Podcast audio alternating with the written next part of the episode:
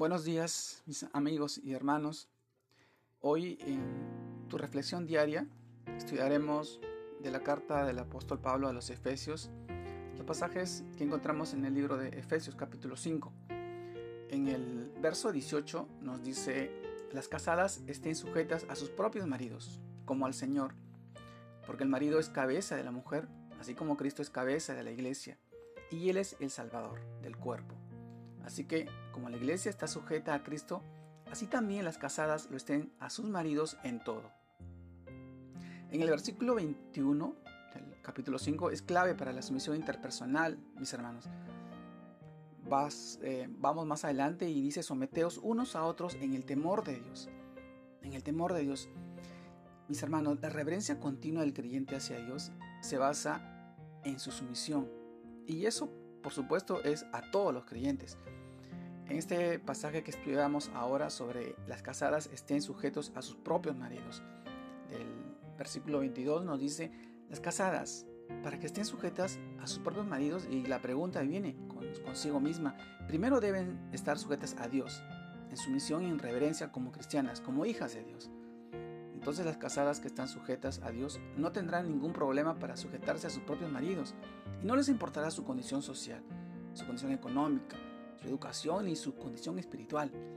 Mis hermanos, si se sometieran, si sometieran voluntariamente y amorosas a sus propios maridos, deben sujetarse al, al hombre que Dios les ha puesto sobre ellas.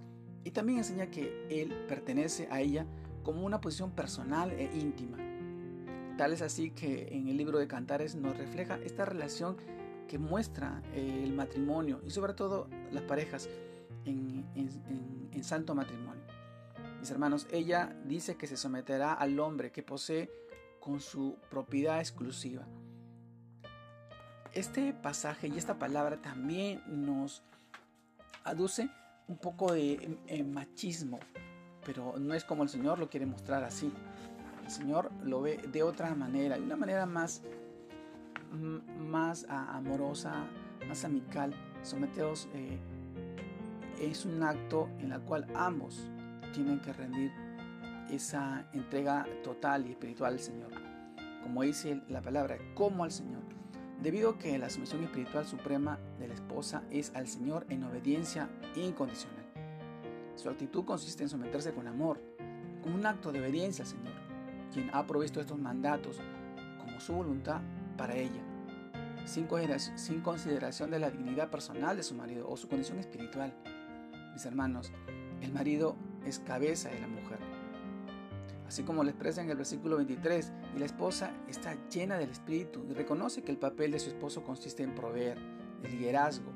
No solo es ordenado por Dios, sino que es un reflejo de amor, de la autoridad de Cristo de Cristo mismo sobre la iglesia y, sobre todo, y sobre todo como su cabeza.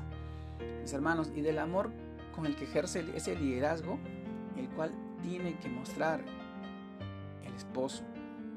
Así no, nosotros nos, nos vamos a los pasajes de 1 Corintios capítulo 11, versículo 13, en la que nos resalta esta parte sobre eh, el someteos en amor. Mis hermanos, en Cristo tenemos salvación y es Cristo, es el Salvador.